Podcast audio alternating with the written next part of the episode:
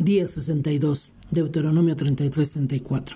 Al final de este libro podemos ver que Moisés había dirigido a este pueblo de dura cerviz durante todo el trayecto por el desierto, intercediendo por ellos delante de Dios en muchas ocasiones, y hasta irritándose debido a su incredulidad.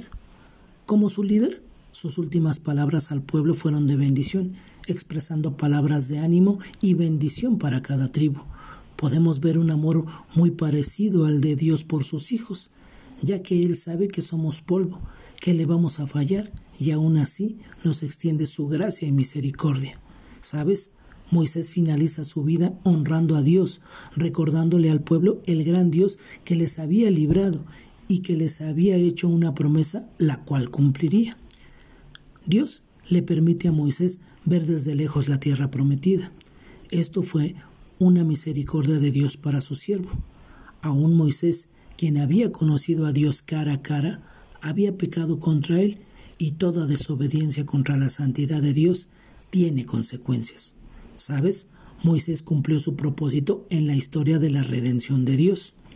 Tú y yo también tenemos un propósito que cumplir en la generación que nos ha tocado vivir siempre recordando que la historia no comienza ni termina con nosotros, sino que somos un simple instrumento en las manos de un Dios todopoderoso. Por lo tanto, tú, ¿qué legado le estás dejando a la siguiente generación? ¿Sabes? Moisés había identificado a Josué como su sucesor y le pasa la batuta. Reconoce el llamado de Josué delante del pueblo. ¿Qué lección puedes aprender del liderazgo de Moisés luego de leer todo este libro. ¿Sabes? Nunca se levantó en Israel un profeta como Moisés.